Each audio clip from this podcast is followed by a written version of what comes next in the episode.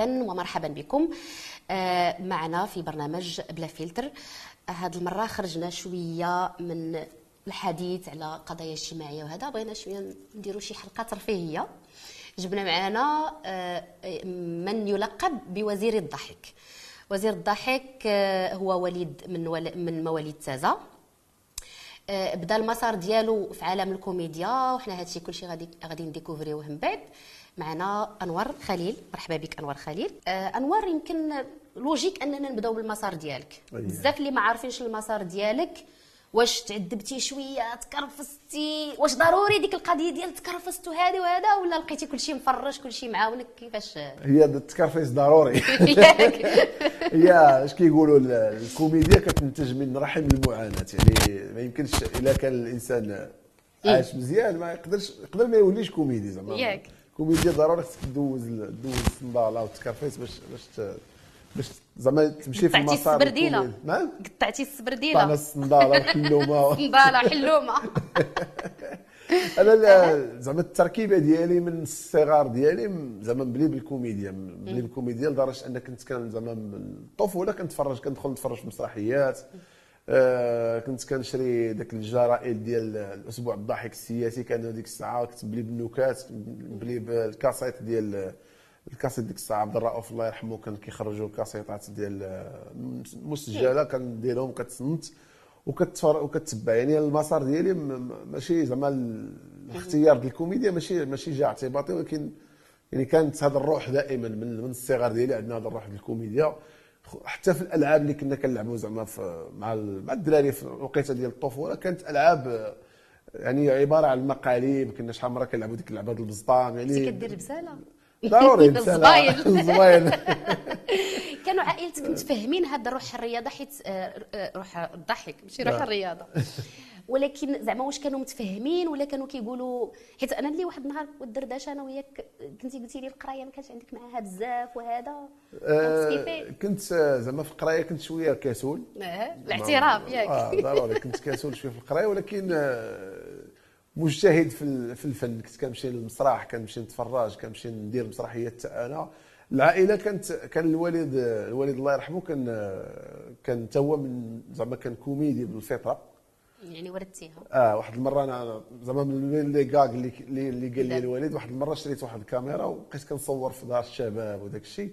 وديما خارج هذيك الكاميرا وجاي جاي بيا كيقول لي فين غادي؟ غادي نصور. فين جاي؟ كنت كنصور. فين غادي؟ غادي نصور.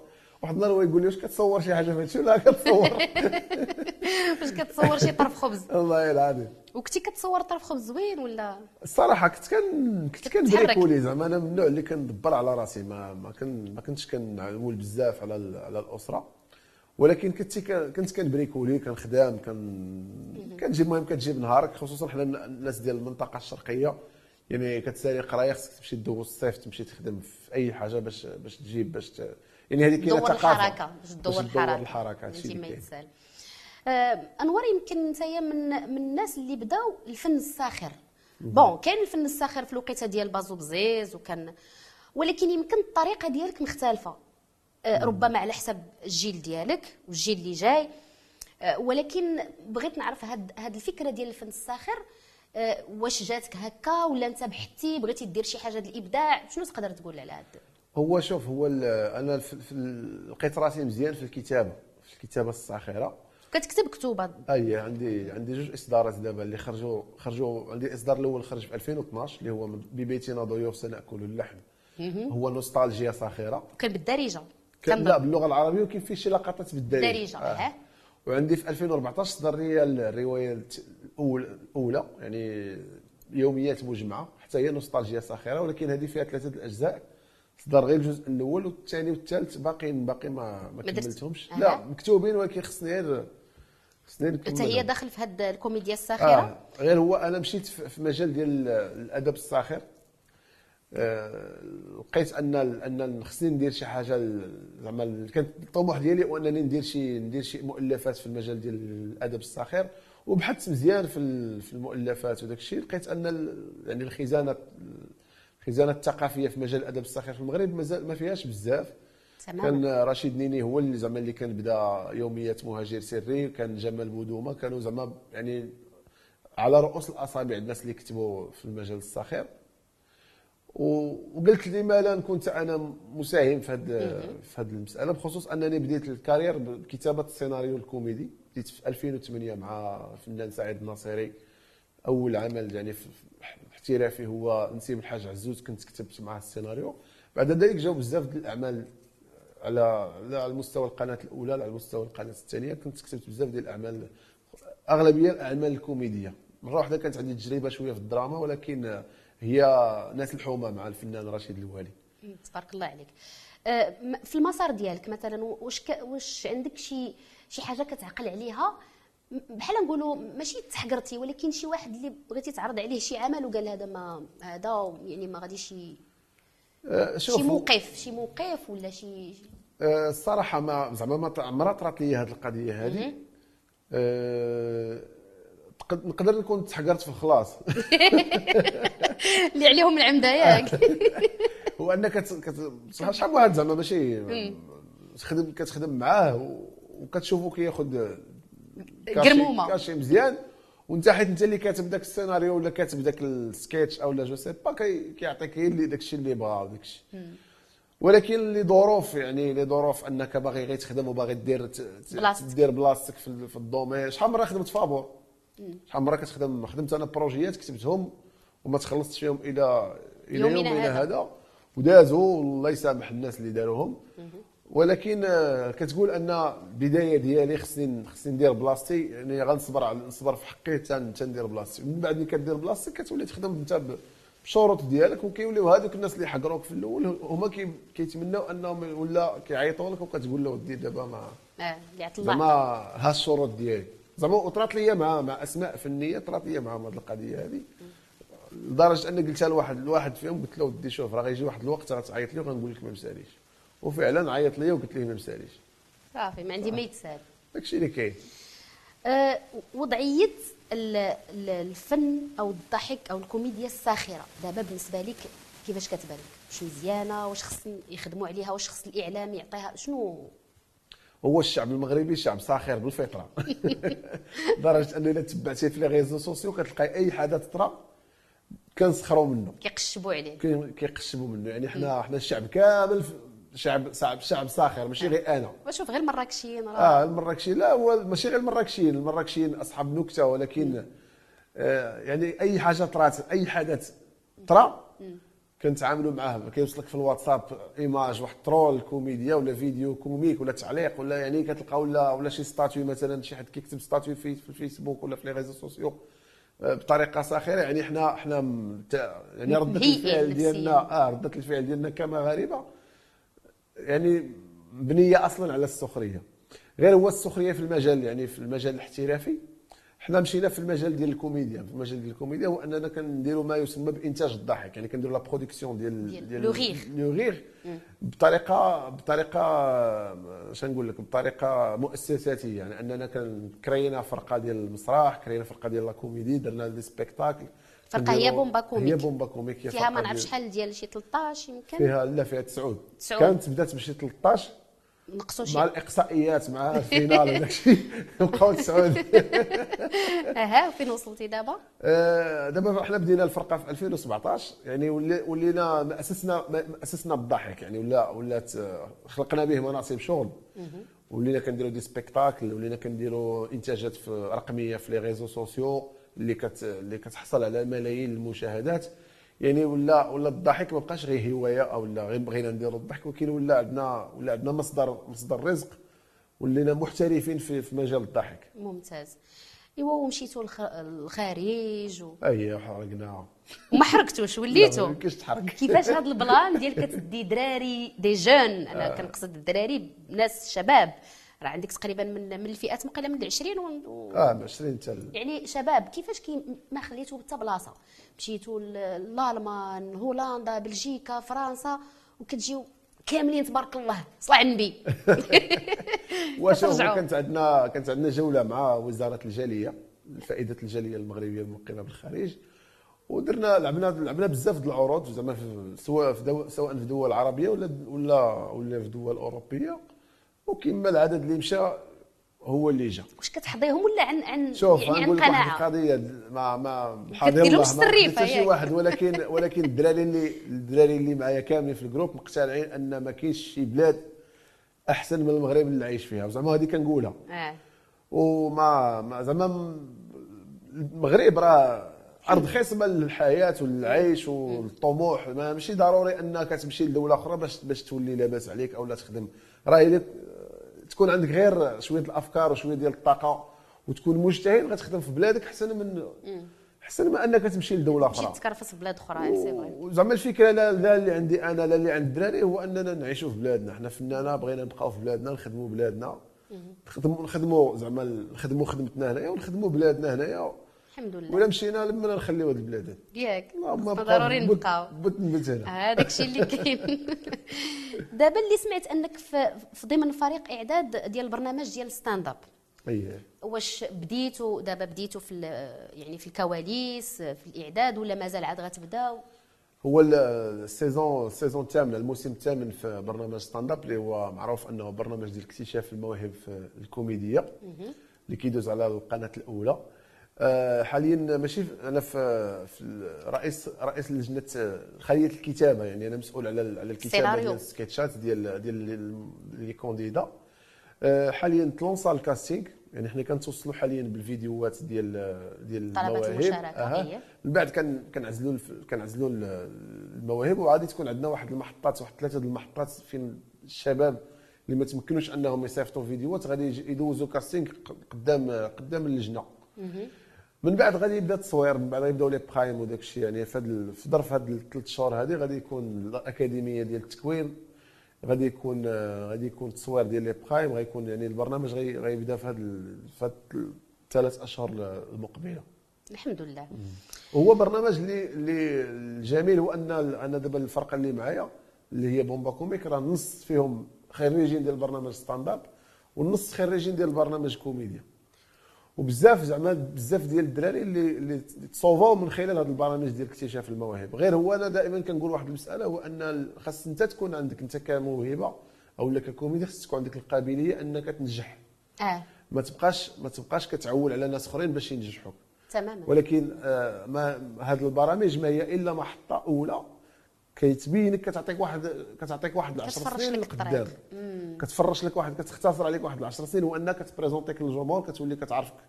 نقولوا ان نقولوا واحد الأودينس بعدا راه يعني كتكون أودينس مزيانة يعني كيوليو كيشوفوك نص المغرب كي كيعرفك. يعني أنت واجد. خصك غير تمشي تكمل تكمل المسار ديالك الفني وتخدم.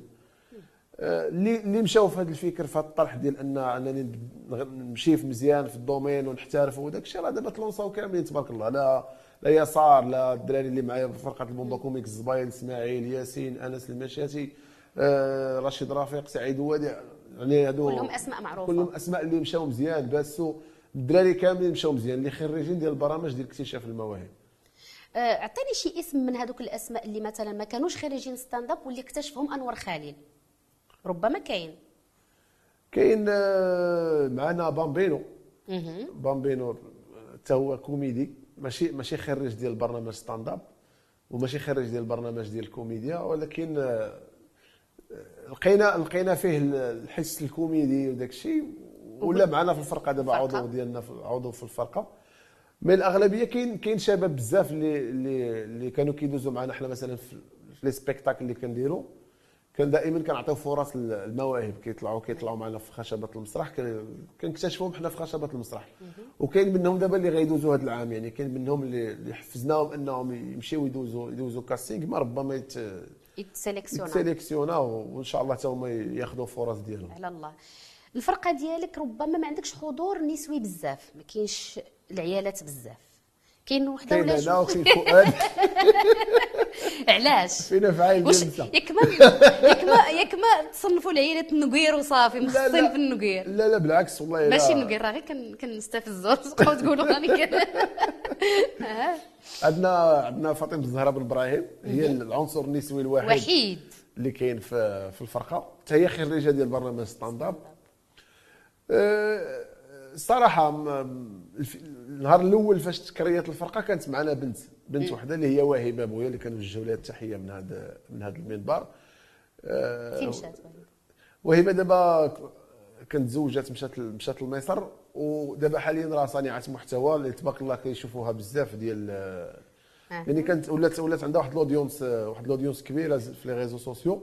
وهي بالمناسبة بنت الفنان تهامي التقار اللي معروفين الثنائي التقار اللي تفرجنا فيهم من منذ نعومات الاظافر كنا كنتفرجوا في التقار والهناوات هي راه بنت بنت السي تهامي. آه، دابا حاليا معنا فاطمة الزهراء فاطمة الزهراء بن إبراهيم اللي هي العنصر النسوي الوحيد على حساب هو على حسب الفكرة اللي كانت في الكونسيبت في السبيكتاكل أما إلا كان سبيكتاكل كنحتاجوا فيه جوج بنات ولا ثلاثة راه كانوا عندنا دي سبيكتاكل أخرين اللي كانوا معنا جوج بنات كاين مرة ثلاثة.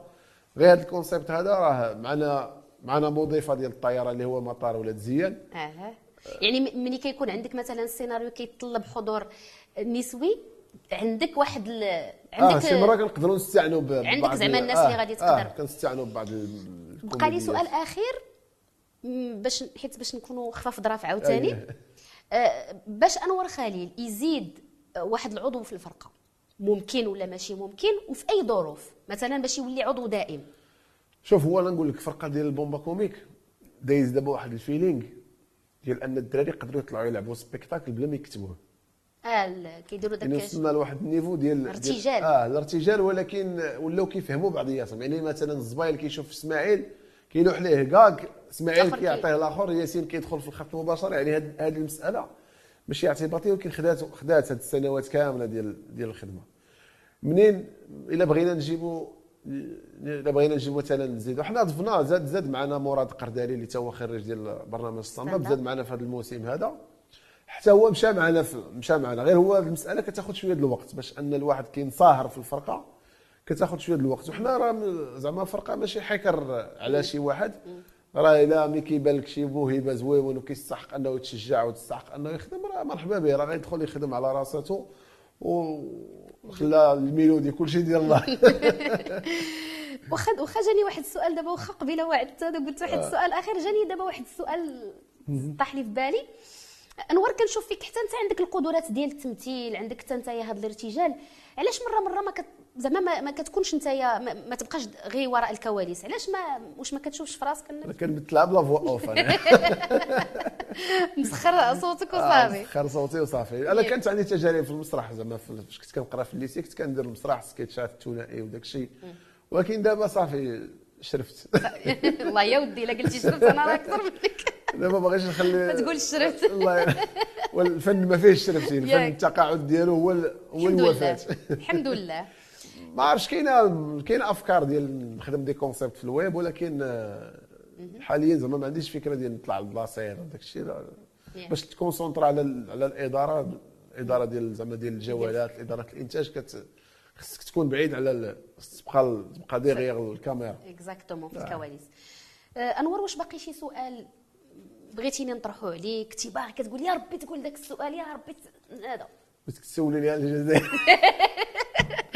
ماذا تقول عن الجزائر؟ الله يهديهم. عند الخوت الله يهديهم ياك. والله قلتي لي قبيلة واحد قبل في الكواليس ملي كنا كنصوروا قلتي لي لقيتها ديال الكحل البيض وكانوا كي آه قلت لك واحد خونا كنت الناس اللي كنتبعهم هذو المعارضين ديال ديال هو أصلا الجزائر كلشي معارض تما. الرئيس معارض الرئيس عندهم راه معارض معارض الشعب. آه قال لهم كانوا كيهضروا في ديك فاش كانوا كيقولوا عطيلو البنان في واحد الشعار قال لهم هذاك مراد الطهاري من بين من بين الناس اللي كنتبعهم. حيت عنده واحد الطريقة كوميديا زوينة في ساخره ساخره قال لهم حنا في الجزائر قال لهم حنا البنان كنا كنشوفوه في قال لهم كانت عندنا التلفازه بيض كحل قال لهم ال couleur ديال البنان ما كناش كنعرفوه. حنا صحابنا البنان بيض. ايوا المهم. زعما الله يعطيه الصحة حتى هو يا جماعة الصراحة ما زعما مؤسف الحال ديال الشعب الجزائري. زعما أنا الصراحة والله إلا كيبقى فيا غير الشعب الجزائري. تماما. دابا دابا إلا لاحظتي الحرب دابا ديال غزة مقطعوا عليهم الماء والضوء والماكلة. راه نفس المعاناة كيعاني منها الشعب الجزائري. القاطعين. ما عندهمش الضوء. الضوء راهم كيتقطع عليهم. الماء الماء الماء كيتقطع بالربع أيام بالخمس أيام. والماكلة كيشدوا عليها الصف. مشكلة. وأنا زعما من حيت ما كنبغيوش أنا كنادي دابا الناس زعما المغاربه يديروا شي مسيرة أخرى في الرباط تضامنا مع الشعب الجزائري. والله ما كنضحكوا على المآسي ولكن حنا كنتمناو أنهم يتفكوا من من نظام العسكر. واخا حنا دخلنا للسياسة دابا شوية ولكن داك الشيء ما عندنا ما نديرو. هذوك خصهم زعما الصراحة هذاك. النظام خصو يتحيد كامل كامل. نظام اخر اللي. غادي يقدر هذاك الشعب ويقدر هذاك حيت راه تماما. كيكون آه. جارك ما كتبغيش المضرة آه. لجارك حيت ما يمكنش انت فلوس عندك عندك دولة غنية بترول آه عندك البترول عندك الغاز عندك كل شيء وما قادرش توفر حتى اللوبيا والعدس والدجاج 700 دينار دابا. تخيلي الدجاج واخا يكون كيبيض الأورو ما غاديش يتوصل يديك 700 الثمن. دينار. اللحم ما عندهمش. مؤسف. ال- ال- الحليب خصك تشد الصف الخبز خصك تشد الصف. ما زعما ما يمكنش للأسف. آه. عندك خيرات اللي اللي زعما تقدر تعيش تعيش مزيان وتعيش المنطقة. الشعب ديالك كامل مزيان. ديك فلوس فين كتمشي؟ كتمشي للمحاربة ديال المغرب ديال كتعطي الفلوس كتعطي غير رشوة. انت جبتي ولد الحفيد نيلسون مونديلا كتعطيه الفلوس باش يضرب المغرب. كتمشي هذا تمشي تعطي الرشوة لهذا باش حقا تضرب الوحده الترابيه ديال المملكة المغربية باش باش باش تخدم اجندات ديالك.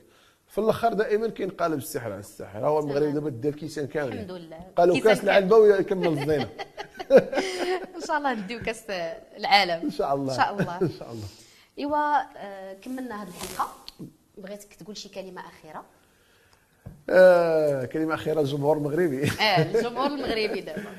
اولا كنشكرك على أختي أمل على الاستضافة في هذا البرنامج. هذا.